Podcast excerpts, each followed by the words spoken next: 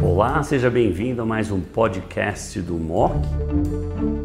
Olá a todos, meu nome é Fábio Cater, eu sou médico oncologista da Beneficência Portuguesa de São Paulo.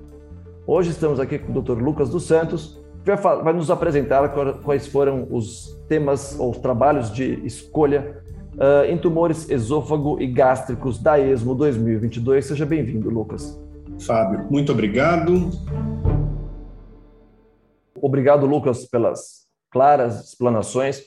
Infelizmente, né, esse ano não foi para o estômago e para o esôfago, uh, mas vamos comentar algumas coisinhas que você bem uh, disse. Então, dado, né, a gente tinha aquela sensação do, do Destiny Gastric 02 e 01 serem de populações diferentes, é, um ser um braço único e outro ser randomizado, apesar dos dois serem de fase 2. Então, a minha pergunta para você é justamente essa. Então, uma vez que você tenha um estudo de segunda linha em câncer gástrico HER2 enriquecido, e ambos os estudos são baseados em fase 2, mesmo que um randomizado, como você desenharia um estudo de fase 3 em segunda linha para pacientes com câncer gástrico HER2 positivo? A gente precisa de um estudo de fase 3 nessa situação? Eu entendo que não, né? É, apesar de ser um estudo de fase 2, ele é tecnicamente um fase 2 claro, porque ele foi planejado para enxergar um benefício um pouco mais acanhado, né? mas ele encontra um benefício muito grande, as curvas de sobrevida são, de fato, é, é, é, distintas, então eu acho que a gente não precisa de um fase 3, e o que esse fase 2 que nós vimos agora, né, em segunda linha, faz é confirmar o benefício que nós tínhamos numa terceira linha. Então, eu acho que a gente já está pronto para usar o trastuzumab deruxtecana numa segunda linha. Então, para mim, faz sentido a gente já incorporar uma segunda linha com, com, com trastuzumab deruxtecana a partir desse momento. E o fato da gente ter hoje em dia o envolvimento de uma imunoterapia na primeira linha, junto com químio e bloqueio HER2, implica em alguma coisa a sua escolha para a segunda linha?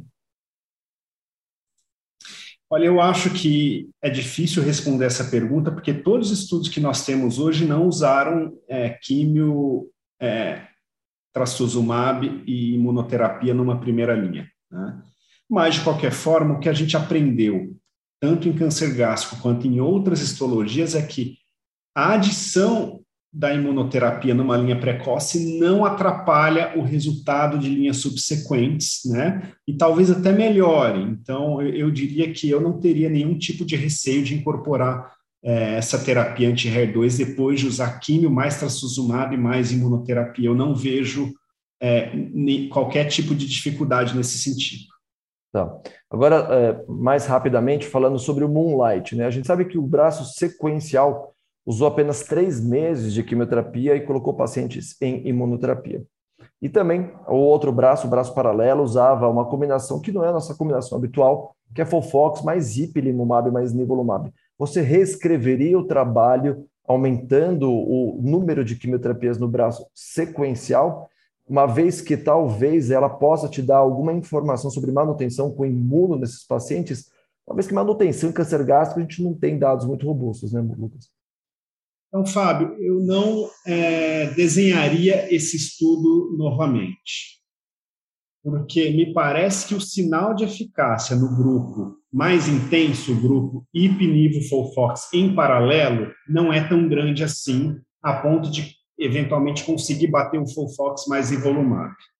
Em termos de toxicidade, é, o grupo sequencial, de fato, ele vai melhor, mas ele é muito inferior em termos de, de eficácia. Então, esse é um estudo que serve para achar um sinal que te motive a ir em frente é, no desenvolvimento, e eu não entendo que a gente vai conseguir um bom resultado com qualquer um dos braços. Eu acho que aqui a gente tem que testar uma outra estratégia.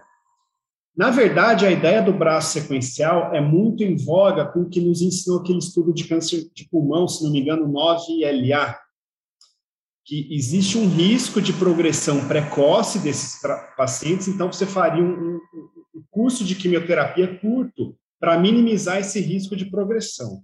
Mas é, eu não acho que para essa histologia, é, eu não diria que o câncer gástrico seja uma histologia com uma alta, alta eficácia da imunoterapia isoladamente, então eu optaria por não desenvolver esse regime de qualquer forma. Concordo, é isso mesmo, não é pulmão, e o próprio estudo Moonlight né, teve uma taxa de é, baixa expressores maior do que o Checkmate 649 e o Oriente 16. É isso mesmo. Por último, Lucas, é, fala um pouquinho do Durigast. Uh, você acha que o estudo é negativo pelo tipo de backbone de químio que foi utilizado, foi Folfir e não baseado em taxana? Ou você acha que a estratégia de químio mais imuno não funcionou? Qual seria a sua recomendação se você fosse avaliar de maneira crítica o Durigast? Esse também é um estudo randomizado, é, não comparativo, né? então ele procura apenas parametrizar o sinal para poder fazer uma comparação direta, mas ele não foi calculado para isso.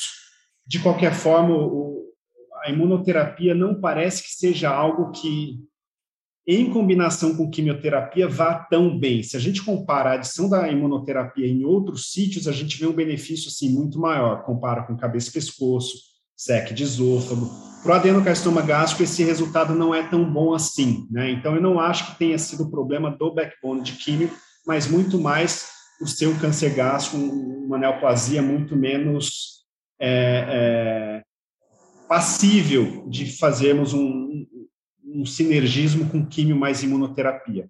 E que talvez eu acho que a conclusão que a gente deva ter é Imunoterapia pensou em usar em câncer gástrico, vamos tentar usar de forma mais precoce, que parece que o benefício é maior.